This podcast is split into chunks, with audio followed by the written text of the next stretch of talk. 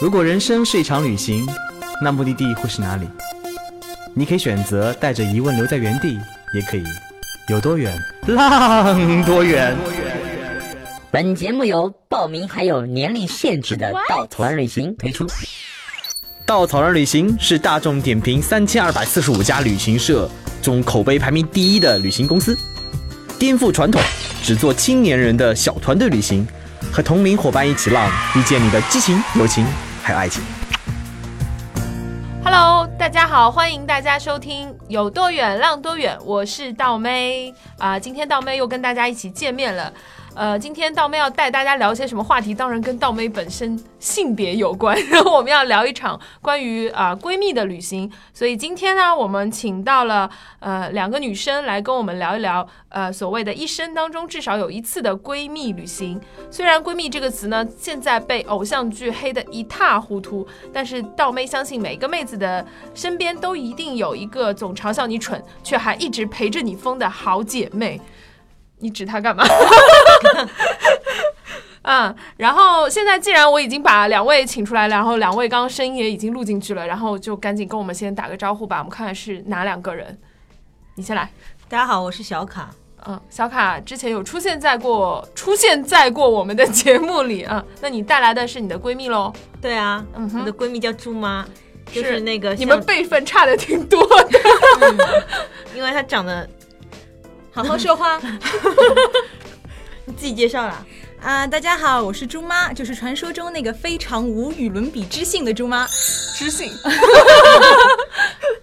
好，那我们既然今天讲到就是要跟闺蜜一起旅行，那肯定是要聊一聊，就是小卡跟猪妈之间，好像你们每一年会有固定的时间都会出去一起旅行，是吗？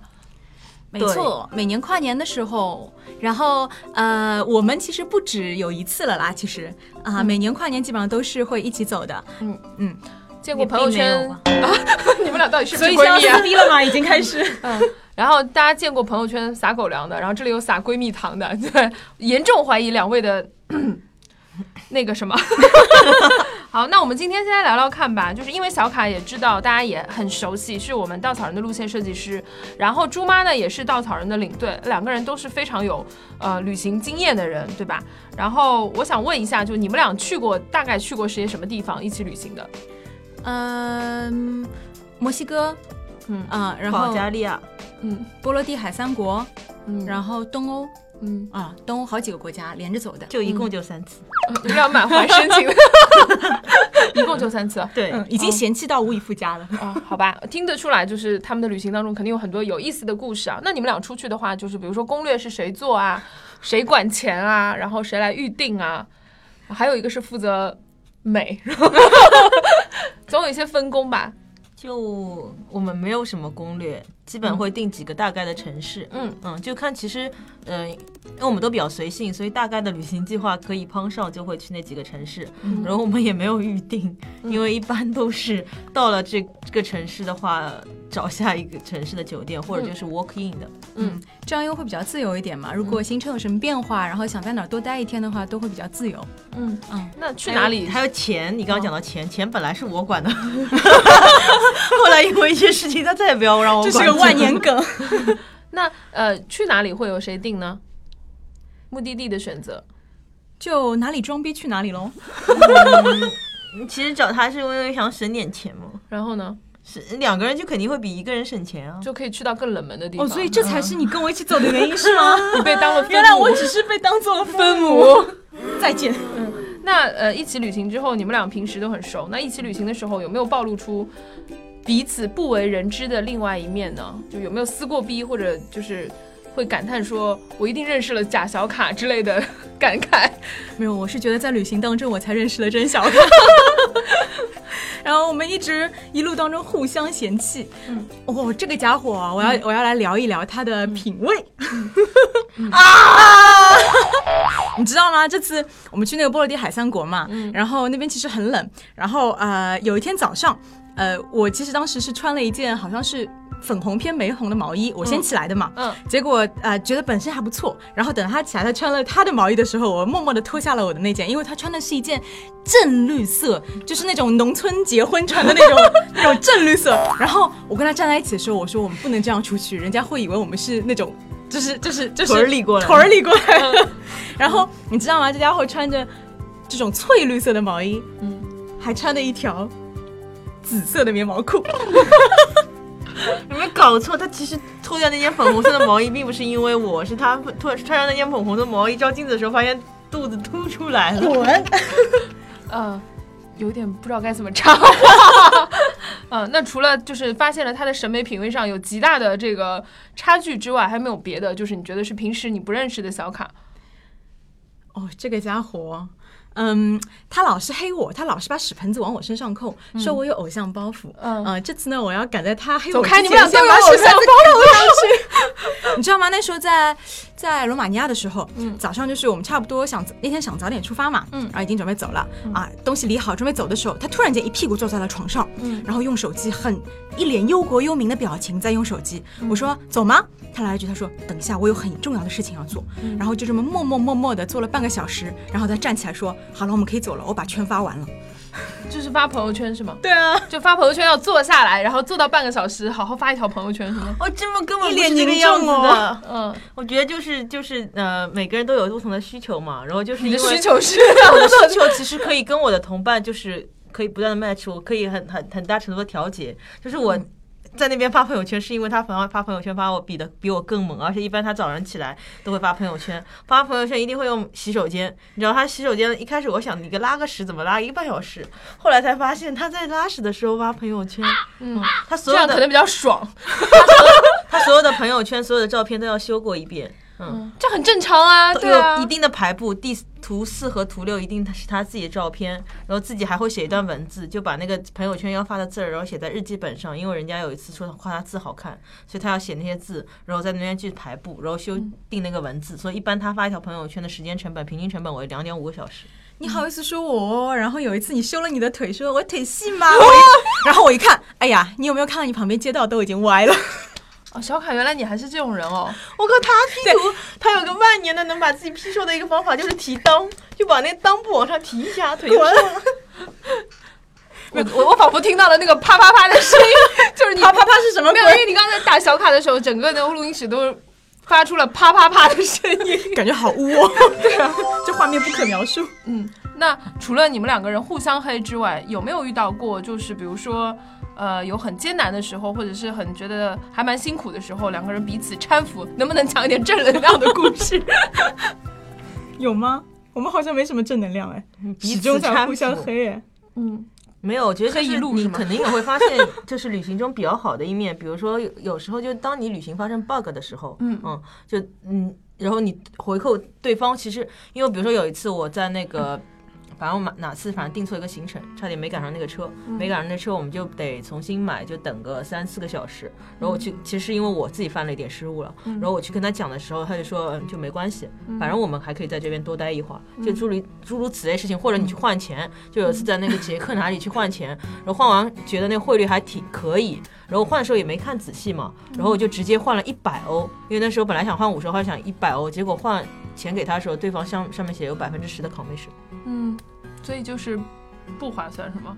对啊，就是你差不多就付了十几欧的手续费。是你决定的嘛？要去换那个对钱对对对对对啊嗯嗯没关系啦，没事啊，一点钱嘛，就当钱能解决的问题对啊，都不是问题。那你们什么时候发现你们两个可以一起旅行的？呃，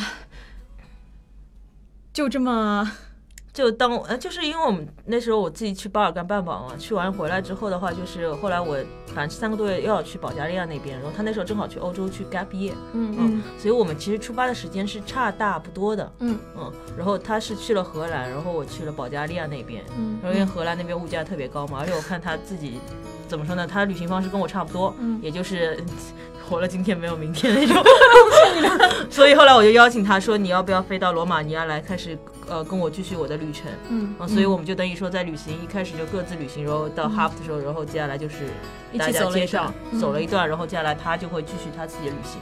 嗯。嗯，那你们在当中，就是如果要比如说决定一些呃要去哪里，比如说哪些景点可能是猪妈特别想去的，可能你有没有就是你觉得那个地方一点都不好，或者是不好玩的时候，或者是你想去一家餐厅，然后猪妈可能就并没有那么想去这种情况，嗯，就还是你们的点完全一致？不不会完全一样，因为我嗯觉得我自己一个人旅行的时候，可能就是出发的时间比较早一点，嗯嗯、可能就是 回去的时对啊，这这间也比较。很重要。就比如说有的人很爱看日出，回去的时间也比较晚，早一点，因为你一个人旅行，然后跟他一起旅行之后，你知道两个人就会早上就是，嗯、因为他出发时间比较晚嘛，就会比对，较我要我要晚出发。发一个小时的嗯圈，但是但是也会比较晚回来，因为晚上也不会因为一个人一个人会不安全嘛，就会早点回去。对的，嗯，所以我觉得基本啊，其实还好，而且我们都比较喜欢，不是去那种大城市。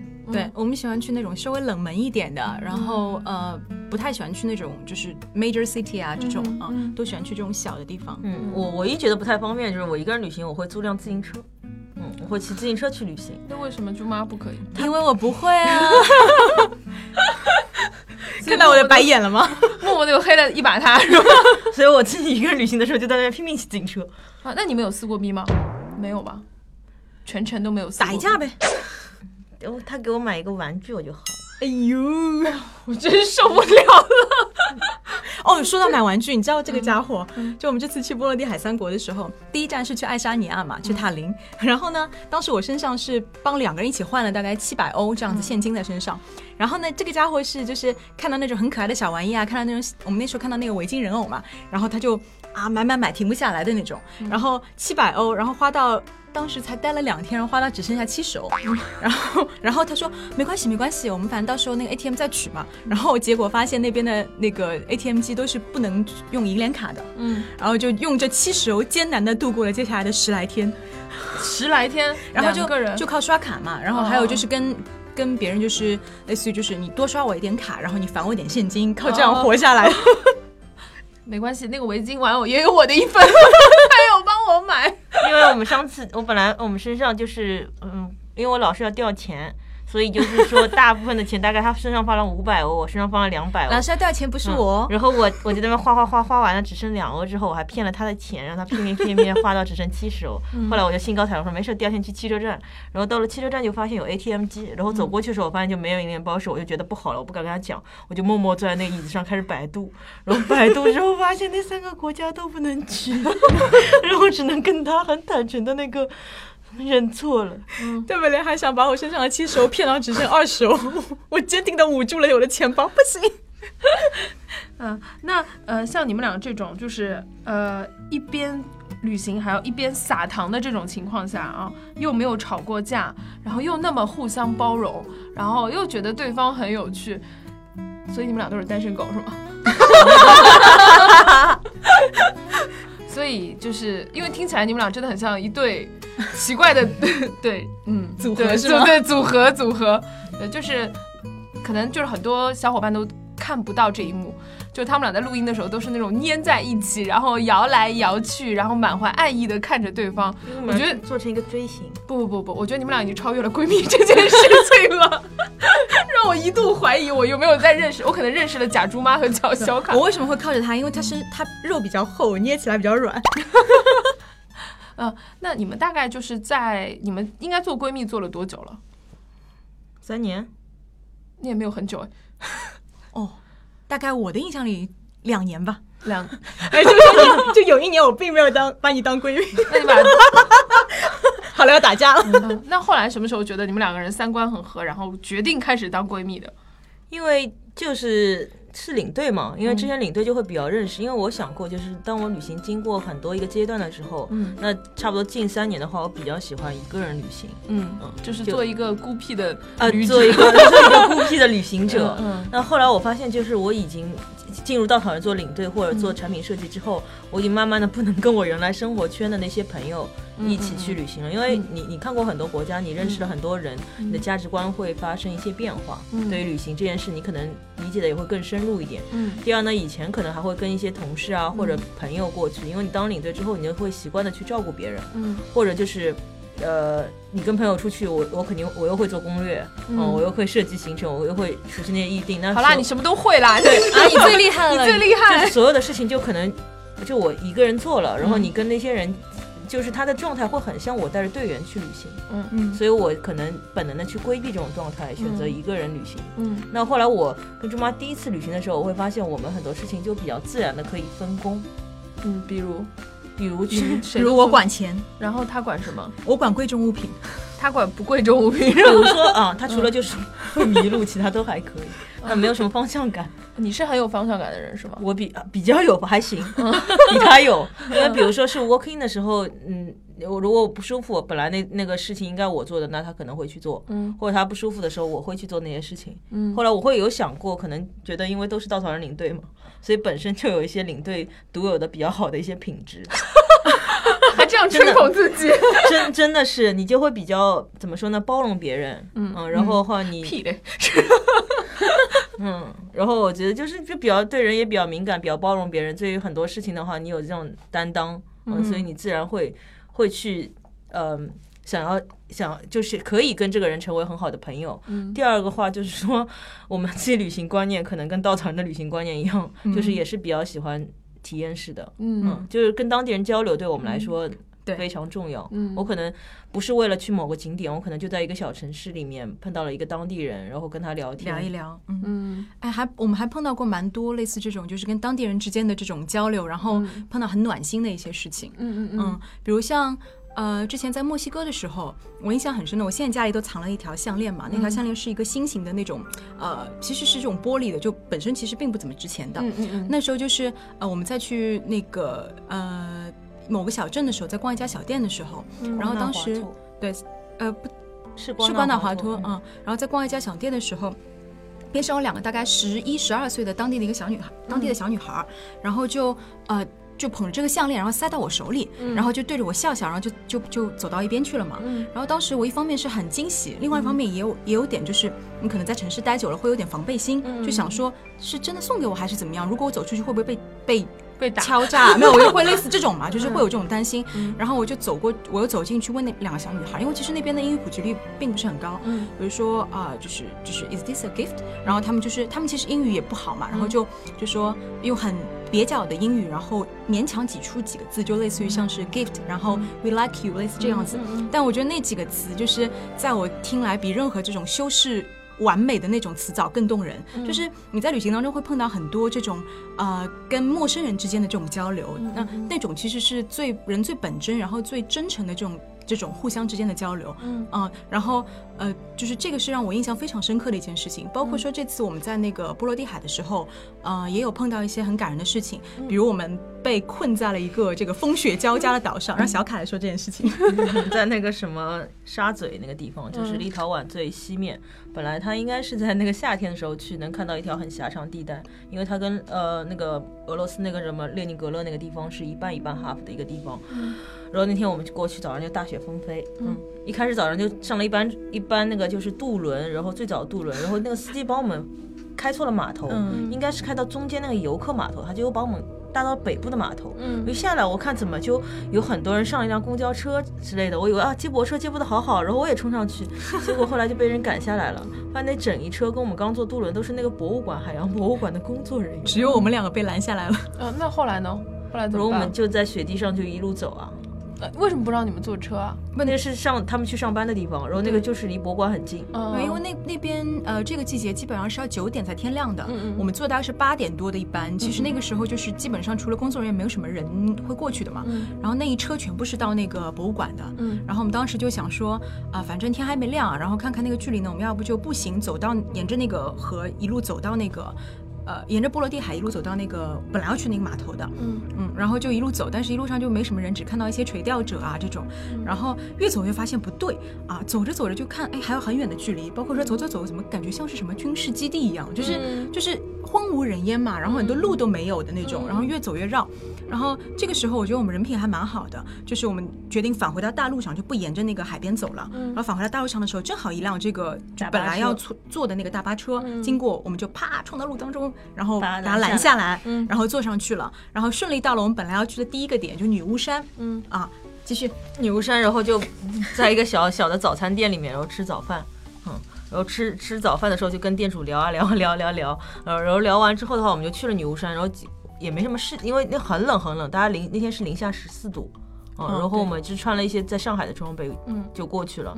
然后，然后我们就看有那个车子嘛，我看大概待会儿的话，因为他的车 schedule 很短，冬天他又没有 taxi，嗯他本来一小时一班的车变成三小时一班，嗯所以我们等女巫山下来的话，离下一班车还有两个小时，嗯那我们只能在那家店继续吃午饭。嗯嗯，然后继续跟继续跟老板聊天，然后聊天完之后的话，大概我们提前是，因为很冷很冷，所以那个汽车站其实就在那家小店，大概走出去七八分钟的时候地方，嗯所以我们提前差不多两个人就提十五分十五分钟，没有没有到十五啊，差不多就提前去了就。十五分钟，我们准备出门了，结果出门那一瞬间，那个店主跟我们聊天了。就跟他聊天，主要是，然后他跟店主又聊了两句，聊完两句之后，我们就其实也在聊，然后聊完之后就跟他道谢，然后出门，结果出门一到汽车站，发现那辆车开走。其实是这样，就我们出去到那个站头，其实已还是提早了几分钟的，但是那边的车就基本上就开过去，看到没有人，啪就开走了。然后下一班要两个小时哦，之后，就是他不会等，就是他不会等，下一嗯班要两个小时之后，然后我们就绝望了，你知道吗？然后那个时候我就说我不想去那个店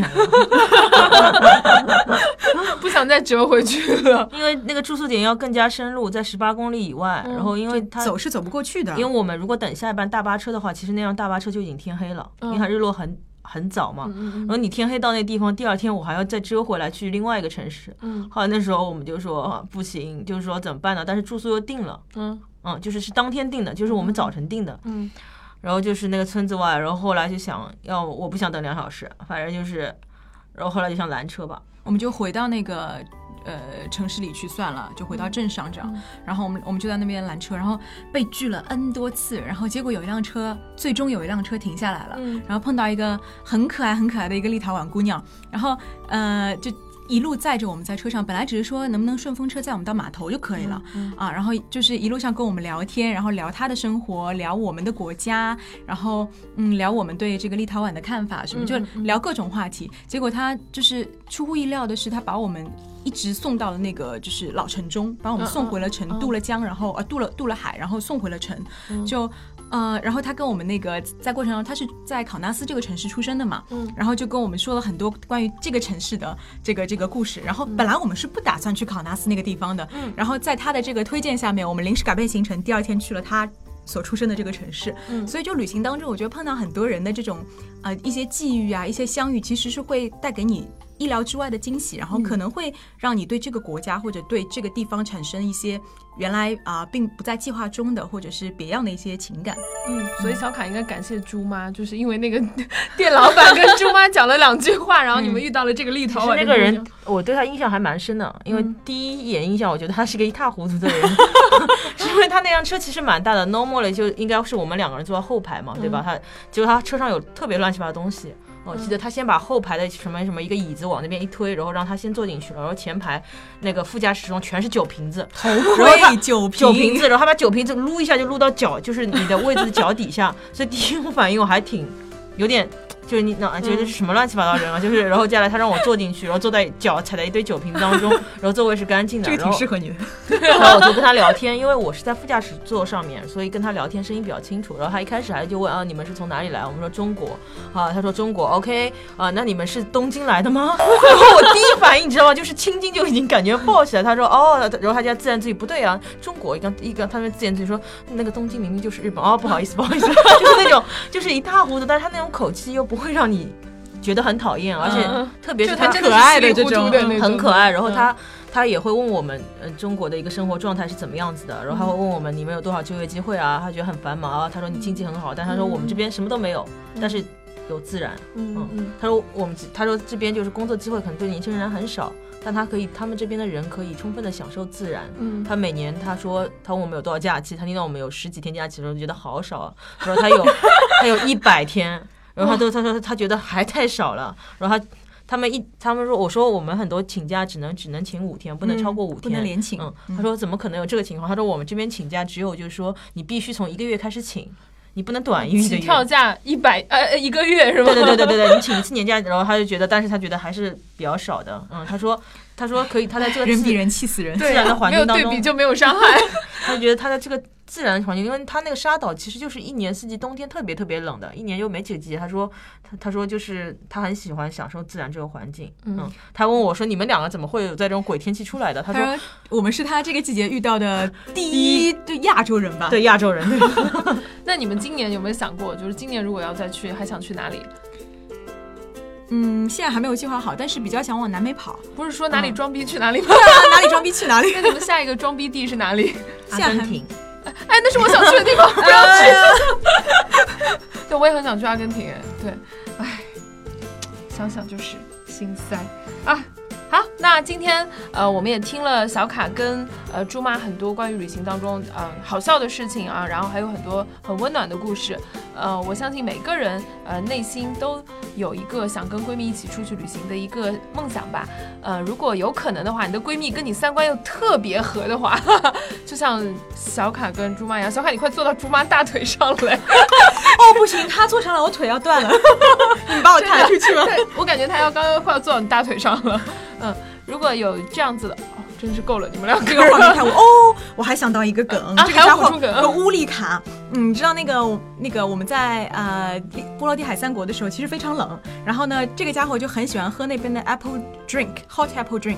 然后呢，有一次我们正在谈聊一些不可描述的事情话题，嗯，然后呢，他随口就说了，对对着那个服务生说要要 nipple drink，然后那个服务生的脸当场就垮掉了，惊呆了。这个可能要剪掉。并没有。嗯，好啊、那如果我们今天我们刚刚接着刚刚的话题，如果说嗯，我们都能有一个和你一起去旅行的闺蜜，我相信是跟情侣旅行完全不一样。对，你们俩猛点头，所以你没有跟情侣一起出去旅行过。嗯，下次可以来聊一次，就是怎么跟情侣一起出去旅行。呃，跟闺蜜旅行的确是会遇到很多，呃，不过从生活习惯上来说，可能大家都差不多，但是可能呃跟情侣不一样的是，你在跟闺蜜旅行的时候，你会更了解对方。然后，呃，你可能会遇到的跟你想象中的那个闺蜜还有一些不一样。在这个过程中，你的情侣也许会离开你，但是，呃，你的闺蜜也许这一辈子都不会离开你。所以，那个 不是之前之前有一句话说防火、防盗、防闺蜜。对我觉得，嗯，防火、防盗、防小卡才对。嗯，呃，小卡真的是一个奇女子，对啊。然后今天我们节目就谢谢大家，然后也谢谢小卡跟猪妈跟我们分享关于呃跟呃闺蜜一起旅行的一些故事。如果下期有可能的话，希望小卡还能来节目里做客，分享情侣旅行，好不好？对，这个我还蛮想听的。好啦，今天就节目就到这里啦，那跟大家打声招呼吧，拜拜，拜拜。